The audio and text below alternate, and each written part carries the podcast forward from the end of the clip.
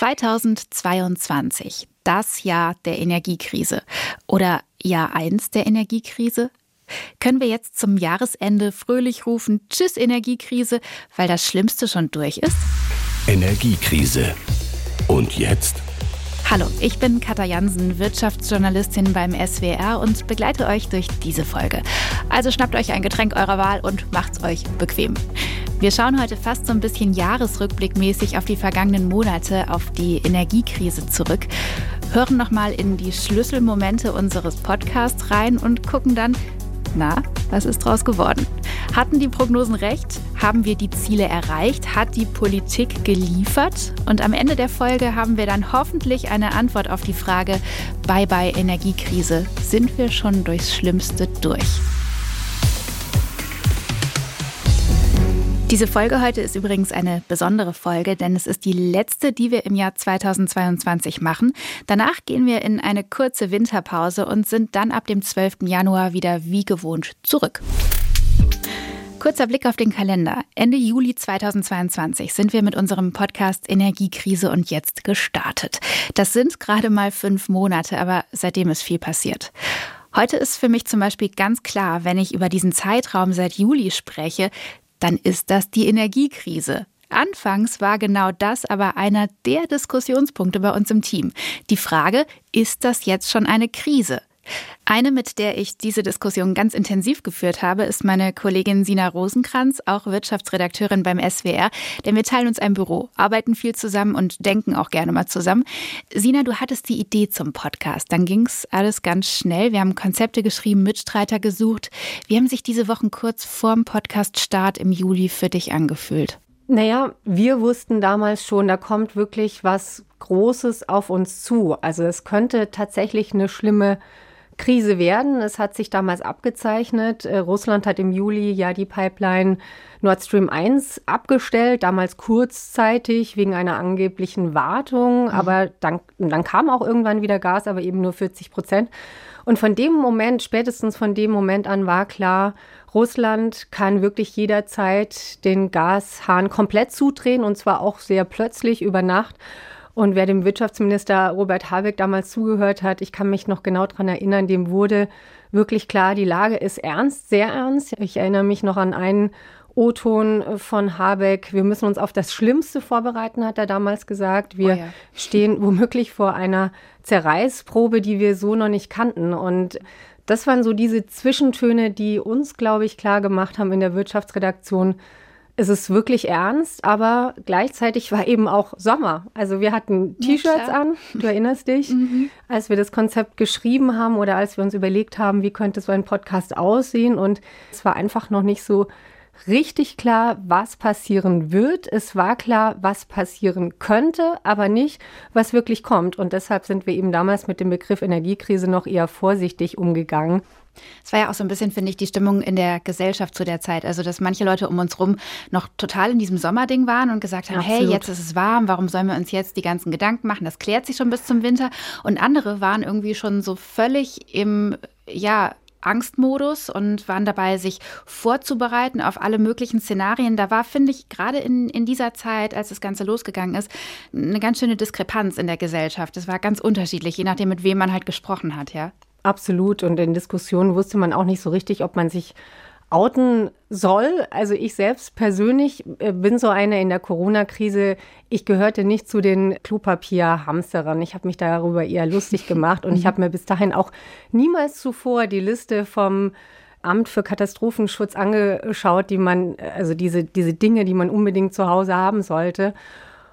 Und im Juli war tatsächlich der Punkt gekommen. Ich habe mir zum ersten Mal sehr, sehr heimlich diese Liste angeschaut Spannend. und äh, war aber in Diskussion tatsächlich auch sehr zurückhaltend, weil ich mir selber nicht ähm, sicher war, ist es jetzt völlig übertrieben oder ist es tatsächlich so ein Impuls. Ich als Wirtschaftsredakteurin, weil ich das Gefühl hatte, da kommt wirklich was relativ Großes auf uns zu. Es ist ja für Journalistinnen und Journalisten, finde ich, auch immer genau an der Stelle so ein ja, so eine Gratwanderung ein bisschen, ja, weil du musst dich entscheiden, du willst keine Richtig. Panik verbreiten und gleichzeitig die Situation aber angemessen darstellen. Und manchmal geht das dann schon in Richtung, man erzählt halt Sachen, die den Menschen vielleicht auch im ersten Moment ein bisschen Angst machen, weil gerade in dem Fall jetzt die Lage war halt echt angespannt und man hat es aber erst so nach und nach gemerkt und es hat sich halt weiter zugespitzt und es dauerte ein bisschen, bis das im Bewusstsein aller angekommen ist. Und was ich auch ganz spannend finde, zu der Zeit damals im Sommer, als wir gestartet sind, da kamen auch noch ganz viele Menschen aus unserem Umfeld auf uns zu und haben gesagt, wollt ihr nicht lieber Gaskrise sagen oder irgendwie mhm. Gas in den Titel vom Podcast nehmen, weil die Energiekrise im Juli noch sehr monothematisch war. Ja, kann ich mich auch daran erinnern. Das war auch eine, eine große Diskussion, die wir hatten und auch der Punkt, den du gesagt hast. Man hat immer diese, diese Gratwanderung zwischen, man will den Leuten nicht Angst machen, aber man will ihnen schon auch klar machen, ähm, das könnte kommen. Und das ist eine wirklich schwierige Diskussion, die wir ja auch jeden Tag in der Redaktion haben. Zum Beispiel, wenn es ums Thema Blackouts geht, Hackerangriffe oder Ämter, die sich entsprechend vorbereiten, dass im Falle des Falles die Bargeldabhebung zum Beispiel schwierig werden könnte und entsprechende Szenarien vorbereitet werden. Und wir uns immer die Frage stellen, mit was gehen wir raus? Machen wir den Leuten unnötig Angst? Ist es jetzt einfach eigentlich ein Automatismus, ein Sicherheitsmechanismus, der im Hintergrund einsetzt? Oder sollen wir das tatsächlich in die Nachrichten tragen? Und genau die Diskussion hatten und haben wir natürlich auch beim Podcast. Und trotzdem haben wir uns am Ende dann dafür entschieden, das ganze Energiekrise und jetzt zu nennen, auch weil wir für uns festgestellt haben, bestimmte Krisenindikatoren sind einfach ein Stück weit erfüllt. Ja, es gab im Sommer eben schon diese Knappheit. Es gab die Szenarien, die sehr klar gesagt haben, wenn wir jetzt nicht anfangen zu sparen, wenn wir jetzt nicht unsere Gasbeschaffung umstellen, auf andere Beine stellen, dann wird es im Winter eine Lücke geben und damit war dann doch nach relativ intensiver Beschäftigung mit dem Thema irgendwann klar, okay, es ist eine Energiekrise. Absolut und entsprechend waren auch die Reaktionen in der Wirtschaft, kann ich mich auch sehr stark daran erinnern. Ich bin jetzt 15 Jahre in der Wirtschaftsredaktion, klingt jetzt so ein bisschen wie meine eigene Oma, aber es waren da schon ein paar Krisen dabei, Euro-Krise, Finanzkrise und wie sie alle heißen, aber Damals waren, also jetzt damals, ich spreche von Juli. Fünf Monate. Als wir gestartet sind, war ich doch schon auch sehr überrascht, wie stark und wie emotional auch in der Wirtschaft die Reaktionen waren. Ich erinnere mich auch da an einen sehr, sehr starken O-Ton vom BASF-Chef Bruder Müller, der ähm, natürlich als energieintensives äh, Unternehmen besonders große Sorge hatte vor dem Gasstopp und der gesagt hat, wir steuern auf die härteste Krise seit dem Zweiten Weltkrieg zu. Das war schon sehr, sehr emotional und stark, die Reaktion in der Wirtschaft auch damals. Sina, vielen Dank, dass du im Studio vorbeigeschaut hast und für diesen Einblick. Dass die Krise der Wirtschaft ordentlich zugesetzt hat, sehen wir jetzt mittendrin an sämtlichen wirtschaftlichen Kennzahlen. Die Inflation ist extrem hoch, dadurch wird weniger gekauft, das schwächt die Erwartungen in der Wirtschaft ab. Experten rechnen damit, dass die deutsche Wirtschaft noch im aktuellen Winterhalbjahr in die Rezession rutscht. Aber nochmal zurück in den Sommer 2022. Nicht nur in der Wirtschaft hatte man da schon die Ahnung, dass die Energiekrise schwere Folgen haben könnte. Auch im Privaten wuchsen die Fragezeichen. Mieter, Vermieter, Gasheizung Wohnungsbesitzer. Bei vielen wurden die Sorgen größer, wie es weitergeht. Beherrschende Frage, wie lange reicht das Gas? Sitzen wir im Winter im Kalten? Um da eine grobe Ahnung zu bekommen, haben wir uns in den ersten Podcast-Folgen immer wieder mit Szenarioanalysen und Modellen beschäftigt. Da hatte sich die Kollegin Ute Scheins tagelang reingefuchst und verglichen. Hören wir noch mal kurz rein. Also ich finde auf jeden Fall das Szenario am relevantesten, das davon ausgeht, dass gar kein Gas mehr durch Nord Stream 1 äh, kommt. Die Bundesnetzagentur, die hat auch dazu im Juni verschiedene Modellrechnungen angestellt, die mit unterschiedlichen Annahmen natürlich immer arbeiten. Ein Ergebnis dabei war, dass wenn wir weiter so viel Gas wie bisher verbrauchen, dann würden wir bereits Mitte Dezember in eine Gasmangellage hineinlaufen, Puh, wenn die Lieferungen aus Russland komplett ausbleiben würden. Mit den Folgen, dass das Gas dann für die Industrie rationiert werden müsste und den ganzen Kosten, die dranhängen. Mhm. Daneben gibt es aber auch noch andere Szenarien. Eins geht davon aus, dass wenn es uns gelingt, den Gasverbrauch um 20 Prozent zu reduzieren und wir es noch schaffen, bis zum Jahreswechsel zwei schwimmende Flüssiggasterminals in Deutschland an den Start zu bringen, dann würde das Gas erst Mitte Januar knapp werden, also deutlich später. Die Lücke wäre kleiner und auch der Schaden würde damit kleiner Aha. ausfallen. So, und da sieht man eins schon deutlich. Dass wir in den vergangenen Monaten Gas gespart haben, das hat also wirklich was gebracht. Ich finde, das verdrängt man in der Situation gerade schnell mal, aber es ist ja dann tatsächlich kein Gas mehr aus Russland gekommen und hätten wir weiter so viel Gas verbraucht wie in den Vorjahren, dann hätten wir jetzt schon eine Mangellage, hat zumindest im Sommer dieses Worst-Case-Szenario prognostiziert. Und auch Klaus Müller, Chef der Bundesnetzagentur, also der Mann, der in der Energiekrise so ein bisschen zum Mahner der Nation geworden ist und uns immer wieder erinnert, wir müssen sparen, hat diese Leistung mit dem Sparen bei uns im Podcast gewürdigt. Wir sehen deutliche Einsparungen und das war nicht die ganze Zeit so. Bei der Industrie ist es konstant, da sind das so um die 25 Prozent plus minus, das ist gut. Und bei den privaten Haushalten und Gewerbe, das ist äh, zusammengefasst, auch da sehen wir deutliche Einsparungen von teilweise um die 40 Prozent. Das Problem ist nur, das müssen wir den ganzen Winter durchhalten. Wir sehen eine ganz starke Korrelation, also einen ganz starken Zusammenhang eben zwischen Temperatur und dem privaten Heizverhalten. Und das kann auch jeder, sage ich mal, aus dem Gedächtnis abspulen. Wir haben auch schon sehr, sehr kalte Februartage, Wochen, vielleicht sogar einen ganzen Monat gesehen. Und das können wir auch aus der Vergangenheit erkennen. In dem Moment, wo wir bei minus 10, vielleicht sogar minus 12, minus 15 Grad wären, in Teilen oder in ganz Deutschland, dann drehen die Leute ihre Heizung auf. Und das wäre etwas, was wir sehr, sehr schnell bei den Gasverbräuchen und auch bei den Speicherständen sehen würden an der Stelle. So hat uns das Klaus Müller in Folge 18 Ende November beschrieben und siehe da, wir hatten also ganz gut gespart, aber jetzt war es ein paar Tage richtig kalt und wir sehen es tatsächlich an den Zahlen. Es wurde deutlich weniger Gas gespart und die Füllstände der Speicher, die sind teilweise um einen Prozentpunkt am Tag gesunken. Faustregel beim Sparen sind ja 20 Prozent im Vergleich zu den Vorjahren. Anfang Dezember waren es jetzt aber nur noch knapp über 5 Prozent, laut Bundesnetzagentur deutlich zu wenig. Und deshalb zeigen alle Modelle, die beiden großen Risikofaktoren für eine Gasmangellage sind erstens das Wetter und zweitens das Sparverhalten an sich. Wie sieht es inzwischen mit den Gasspeichern aus? Die sind mit ca. 87 Prozent Füllungsstand 21. Dezember 2022 noch ganz gut voll, aber wir sind jetzt eben auch genau in der Zeitphase, in der die Speicher Tag für Tag weiter geleert werden. Und wir haben es im Podcast schon mehrfach von Experten gehört, um im kommenden Jahr ganz ohne russisches Gas die Speicher zu füllen, wäre es gut, wenn die bis zum Winterende gar nicht erst ganz leer sind. Sonst wird der nächste Winter nämlich ein größeres Problem. Auch hierzu hören wir nochmal Klaus Müller, den Chef der Bundesnetzagentur. Die Gasspeicher müssen für den übernächsten Winter, also 23, 24, komplett aus unseren europäischen Nachbarländern oder eben durch die neuen Flüssiggasterminals in Deutschland gefüllt werden. Das ist ambitioniert. Selbst wenn sechs Flüssiggasterminals an der deutschen Küste in den nächsten zwölf Monaten sozusagen ans Laufen kommen, das ist noch nicht die gleiche Menge, die wir eben über die Pipeline aus Russland bekommen haben. Also wiederum Mathematik, es fehlt eine Differenz. Und die können wir eben nur durch Einsparungen ausgleichen. Und nur wenn uns das gelingt, werden wir die Speicher befüllen. Und insofern hilft es uns natürlich mit jedem Prozent oder jeden zehn Prozent, die wir in diesem Winter nicht verbraucht haben. Also wenn wir vielleicht mit 30 Prozent, vielleicht sogar mit 35, 40 Prozent aus diesem Winter rausgehen würden, würde uns das sehr helfen, um die Speicher wieder zu befüllen. Und wir wissen eben auch aus zum Beispiel der Corona-Pandemie, einen Winter etwas durchzuhalten, was man als richtig erkannt hat, das kann man schaffen. Der zweite Winter ist der anstrengendere. Und darum eben leider der Appell, wir brauchen einen Marathon im Energieeinsparen und keinen Kurzstreckensprint. Im Gegensatz zu den Prognosen aus dem Sommer sehen wir in den aktuellen Modellen aber auch, wir haben jetzt was auf der Habenseite, nämlich unter anderem die eben schon erwähnten Flüssiggasterminals.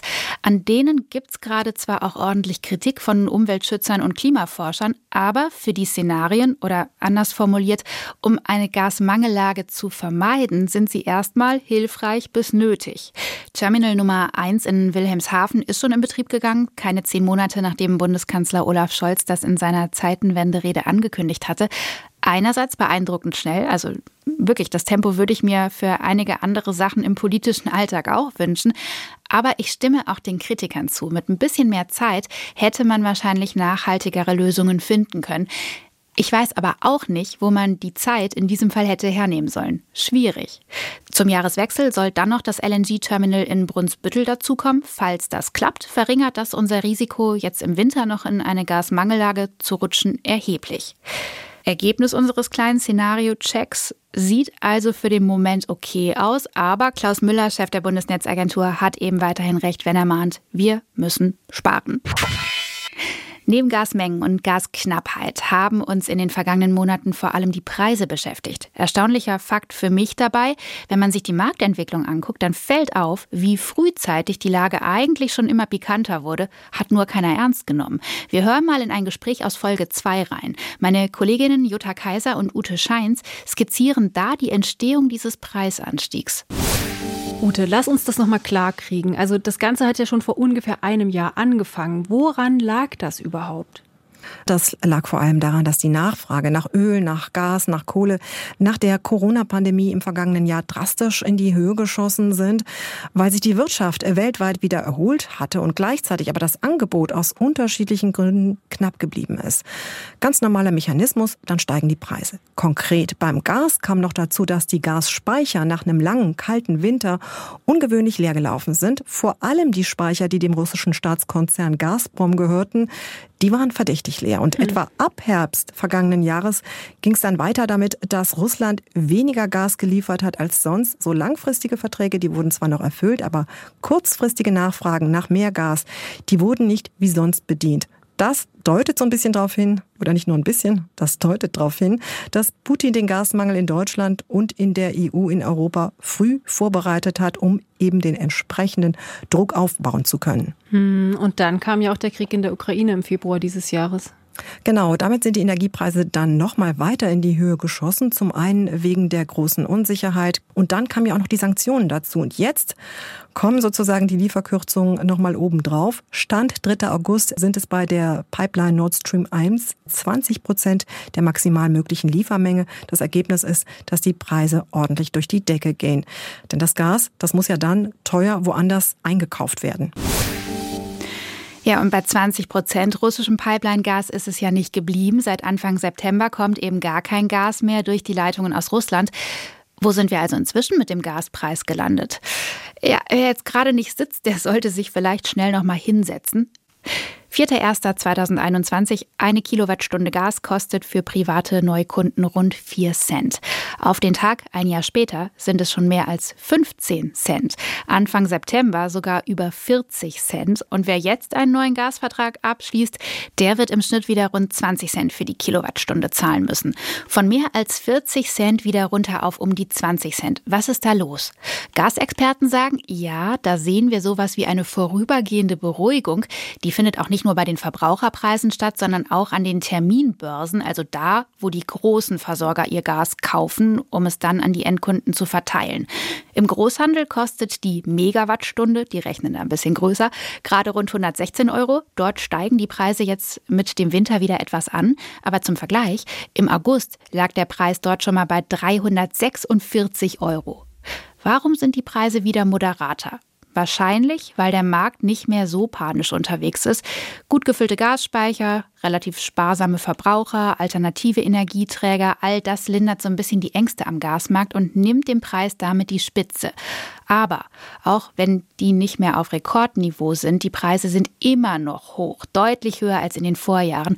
Und gerade bei den Verbraucherpreisen ist in den meisten Fällen auch noch nicht das Limit erreicht, denn inzwischen sind die meisten Versorger in der Situation, dass ihnen das günstige vor der Krise beschaffte Gas ausgeht und sie zu den aktuell eben hohen Börsenpreisen einkaufen müssen. Und diese Mehrkosten, die da jetzt im Einkauf entstehen, die landen dann eben auch bald bei den Kunden auf der Rechnung.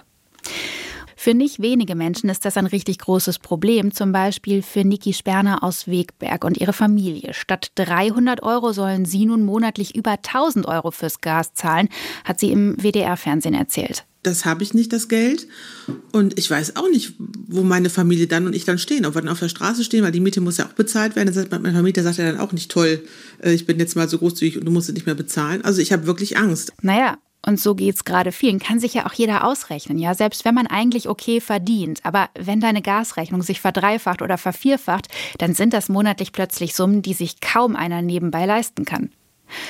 Aber etwas Entlastung sollen die Maßnahmenpakete der Bundesregierung bringen, unter anderem die Gaspreisbremse. Konkret deckelt sie ja für 80 Prozent des Jahresverbrauchs den Gaspreis bei 12 Cent pro Kilowattstunde. Das kann zum Beispiel bei einer Familie mit einem Gasverbrauch von 20.000 Kilowattstunden eine Entlastung von rund 1.370 Euro ausmachen. Warum es bei manchen Haushalten trotzdem finanziell eng wird, hat mein Kollege Jörg Marksteiner in Folge 11 erklärt. Ja, ich versuche das mal mit einem Vergleich. Wenn ich immer eine Stunde zur Arbeit gebraucht habe ja, und plötzlich heißt es Baustelle, Sperrung, Umleitung, demnächst brauchst du vier Stunden, Schock, aber kurz bevor es losgeht, kommt die Meldung, naja, so ganz schlimm wird's doch nicht, es sind nur zwei Stunden. Da bin ich total erleichtert. Es wird nicht so schlimm kommen, wie ich dachte, aber unterm Strich brauche ich immer noch doppelt so viel Zeit wie vorher. Was ich damit eigentlich sagen will, so ein bisschen so ist es auch beim Gaspreis. Vor einem Jahr im September, da hat man für einen neuen Gasvertrag ungefähr 6 Cent pro Kilowattstunde gezahlt. Heute zahlen Kunden über 30 Cent für neue Verträge, also ungefähr fünfmal so viel. Jetzt greift die Regierung ein und zieht eine Bremse ein sagen wir bei 10 oder 14 Cent, dann ist das viel weniger als das, was uns gedroht hätte, aber eben doch noch unterm Strich deutlich mehr als das, was wir in den vergangenen Jahren bezahlt haben. Nur eben nicht ganz so schlimm, wie wir es ursprünglich befürchtet haben. Offiziell startet die Preisbremse ab März, bezahlt wird dann aber auch rückwirkend für Januar und Februar. Und nicht nur für Gas gibt es eine Bremse, auch die Strompreise werden gedeckelt. Denn während in den ersten Wochen der Energiekrise das Thema Gas ganz vorne war, wurde nach und nach deutlich, auch die Strompreise steigen rasant. Die Krise zieht größere Kreise. Und ich finde, es ist wirklich eines der faszinierendsten Mysterien unserer Energiewirtschaft, wie überhaupt Strompreise zustande kommen. Deshalb lassen wir uns von den Kollegen Jutta Kaiser und Jörg Marksteiner jetzt nochmal das schon etwas verrückt anmutende Merit-Order-Prinzip aufschlüsseln. Es fängt alles damit an, dass in unserem Stromnetz immer genau so viel Energie eingespeist werden muss, wie gerade verbraucht wird. Technische Gründe, kann man regeln, heißt aber auch, man kann nicht alle Windräder, Kraftwerke und so weiter rund um die Uhr einfach durchlaufen lassen. Und dann ist die Frage, wer darf wann produzieren? Und das ist so geregelt, dass die Energie mit den niedrigsten Produktionskosten, die kommt immer zuerst zum Einsatz. Normalerweise sind das Wind und Sonne und danach dann Atomkraft, Braunkohle, Steinkohle und zuletzt eben Gas, weil das im Moment so ja, teuer ist, damit Sinn. Strom zu erzeugen. Aber dieses letzte Kraftwerk in dieser Kette, ganz hinten. Das setzt den Strompreis für den gesamten Strom, der zu diesem Zeitpunkt an der Börse gehandelt und verkauft wird, egal aus welcher Quelle. Mhm. Und das heißt eben, wenn Gaskraftwerke das sind, wenn man die braucht, wenn die laufen, dann treibt das den Strompreis an der Börse insgesamt hoch. Also entschuldige, das ist jetzt nicht nur komplex, ich finde das ehrlich gesagt komplett verrückt. Also warum zählt man denn nicht einfach die Produktionskosten zusammen, also über alle Brennstoffe hinweg und dann rechnet man das runter auf die einzelne Kilowattstunde Strom? Das wäre doch viel logischer. Naja, das ist halt das Modell, das der Staat für unseren Strommarkt festgelegt hat. Und die Idee dahinter, die ist ja jetzt auch nicht völlig abwegig, denn wenn die billigsten Stromerzeuger zuerst zum Zuge kommen, dann werden auf diese Weise ja besonders teure Kraftwerke in dieser Reihenfolge quasi nach hinten geschoben. Und an manchen Stunden sind die gar nicht mehr im Markt. Die fallen also raus und laufen nicht. Und das soll einen Anreiz schaffen, Strom möglichst günstig zu produzieren, um ihn dann an der Börse auch verkaufen zu können. Okay, verstanden. Aber wenn der hohe Gaspreis den Strom so stark verteuert, könnte man die Gaskraftwerke nicht einfach komplett abschalten und einfach anders Strom erzeugen? Ja, das ist eigentlich eine naheliegende Idee, denn dann hätte man auch mehr Gas zum Heizen und für die Industrie übrig und der Strompreis an der Börse würde eben nicht durch das Gas so hochgetrieben. In der Praxis ist das aber im Moment unrealistisch, sagt zum Beispiel das Bundeswirtschaftsministerium, denn einfach kurzfristig 10 bis 12 Prozent unserer Stromerzeugung mit Gas abzuschalten, das würde das Stromnetz nicht verkraften, weil man so kurzfristig solche großen Mengen nicht ausgleichen kann. Dazu müssten erst noch viel weitere Steinkohle- und Braunkohlekraftwerke aus der Reserve wieder ans Netz kommen. Genau, das ist doch geplant. Ja, genau. Das erste ist sogar gerade entmottet worden, ist zurück am Netz. Weitere sollen folgen. Aber um jetzt schon komplett auf Gaskraftwerke verzichten zu können, reicht das eben noch nicht. Und jetzt? Wie sieht es inzwischen aus mit unserem Strommix? Naja, so richtig viel hat sich auf den ersten Blick nicht getan. Gerade erst hat der Bundesverband der Energie- und Wasserwirtschaft seinen Jahresbericht für 2022 vorgestellt. Darin ist unter anderem der Strommix ganz detailliert aufgeschlüsselt. Erfreulicherweise hat sich mein Kollege Jörg Marksteiner das alles nochmal ganz genau angeschaut und ich habe ihn gebeten, mir seine Einschätzung einfach mal kurz als Sprachnachricht rüberzuschicken. Hallo Katha, danke für deine Nachricht. Ja, ich habe mir die neuen Stromdaten nochmal angeguckt und für mich wird da schon ziemlich deutlich, ja, wir haben in diesem Jahr weniger Erdgas verbrannt, um Strom zu erzeugen. Wir liegen jetzt auf dem niedrigsten Anteil seit 2015. Konkret, also Anteil von Gas an der Stromerzeugung in diesem Jahr werden wir da irgendwo rauskommen bei etwa 13 Prozent. Im vergangenen Jahr waren das noch 15 Prozent und davor noch mehr. Also da ist schon was zu erkennen an Rückgang. Jetzt kann man sagen, okay, also 13 Prozent, 15 Prozent, das ist jetzt nicht der Riesenunterschied. Ich habe mir dann nochmal die absoluten Zahlen angeschaut. Also welche Menge an Erdgas haben wir denn unter dem Strich verbrannt, um Strom zu erzeugen? Und das ist interessant. In diesem Jahr landen wir da bei gut 77 Milliarden Kilowattstunden. Im Vorjahr waren das 90 Milliarden und davor 95 Milliarden. Also da ist schon eine Einsparung, 14 Prozent weniger Gas verstromt als im letzten Jahr. Das ist schon nicht wenig. Ja, zu den Gründen. Ich würde vermuten, der sehr hohe Preis für Gas hat sicher eine Rolle gespielt, dass die Gaskraftwerke weniger gelaufen sind. Jetzt hatten wir in diesem Jahr auch mehr Wind, muss man fairerweise sagen. Aber unter dem Strich ist da schon ein Trend erkennbar. Es wurde weniger Gas eingesetzt zur Stromproduktion. Gute Nachricht. Wenn wir jetzt noch mal auf diesen Kuchen schauen mit dem Strommix insgesamt, wie gesagt, Gas 13 Prozent. Der meiste Strom kam in diesem Jahr von den Erneuerbaren, 45 Prozent, Rekordwert, prima. Aber die Erneuerbaren alleine haben das Gas jetzt nicht ersetzt, sondern auch Braun- und Steinkohlekraftwerke. Und das ist so ein bisschen, ja, der Wermutstropfen, könnte man sagen, denn der Kohleanteil beim Strom ist auch gestiegen, liegt jetzt bei 31 Prozent. Und das ist natürlich ein Problem, weil die viel mehr CO2 ausstoßen als ein Gaskraftwerk. Soweit von mir. Viel Spaß noch mit der Weihnachtsfolge. Tschüss. Top, danke, das hilft uns ja weiter. Also, anders als der erste schnelle Blick auf den Strommix für dieses Jahr vermuten lässt, da tut sich schon was. Gas wird zumindest in Teilen ersetzt. Es gibt noch ein großes Feld der Energiekrise, das wir heute anschauen wollen, die Spritpreise.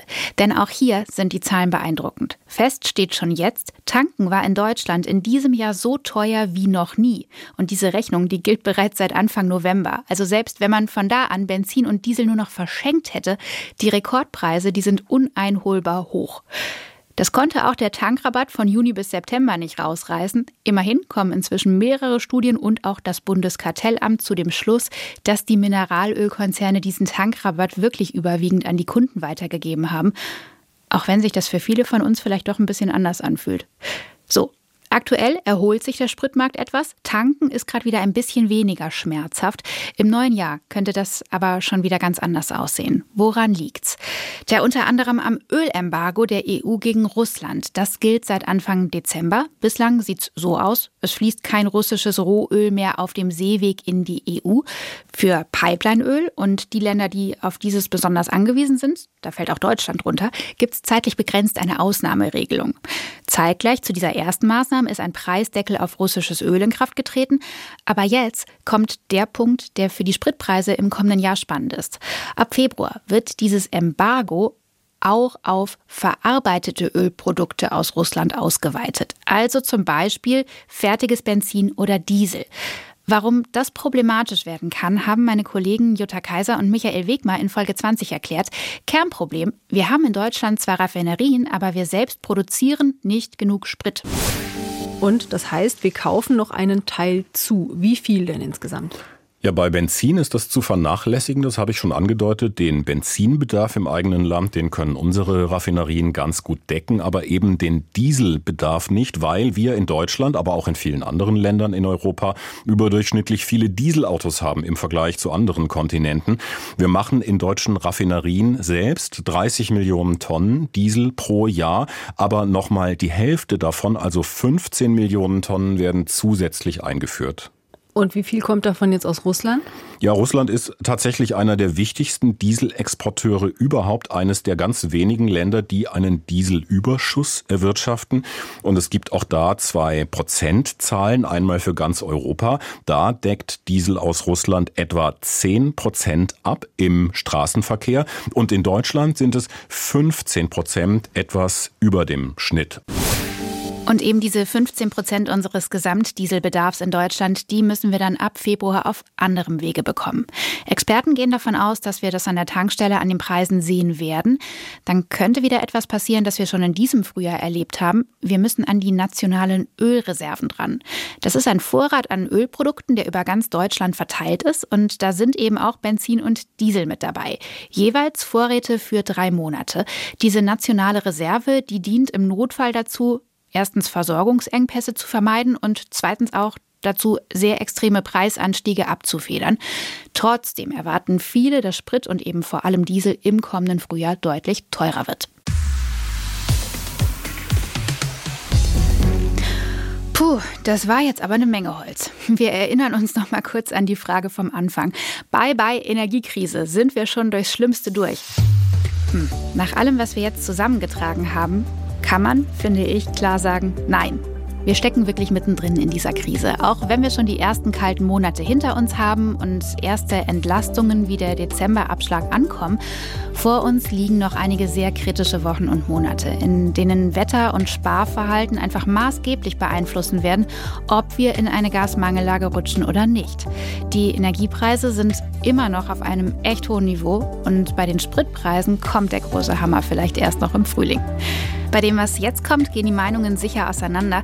Ich persönlich finde, man kann aber auch sehen, wir managen diese Krise. Wir treiben nicht ganz planlos dadurch, sondern setzen uns Ziele und arbeiten dahin. Teilweise etwas holprig, da denke ich an die späten Entlastungen, teilweise zu teuer und zu wenig nachhaltig, Stichwort Flüssiggasterminals. Aber noch habe ich den Eindruck, das könnte alles klappen. Jetzt bin ich gespannt. Wie seht ihr das? Schreibt uns gerne an energiekrise.ard.de und an dieser Stelle auch nochmal großen Dank an alle, die das in den letzten Monaten getan haben. Ihr bereichert damit diesen Podcast wirklich und es ist echt eine Freude, so viele kluge Gedanken zu lesen. Das war's. Ihr habt die letzte Folge Energiekrise und jetzt fürs Jahr 2022 bis zum Ende gehört. Danke dafür. Wir verabschieden uns jetzt in eine kleine Winterpause. Ab dem 12. Januar sind wir wieder wie gewohnt zurück. Jeden Donnerstag mit einer neuen Folge Energiekrise und jetzt. Und bis dahin wünschen wir euch eine gute Zeit. Energiekrise. Und jetzt? Produziert für die ARD von SWR, WDR, HR und RBB. Alle Folgen und weitere Podcasts gibt's in der App der ARD Audiothek.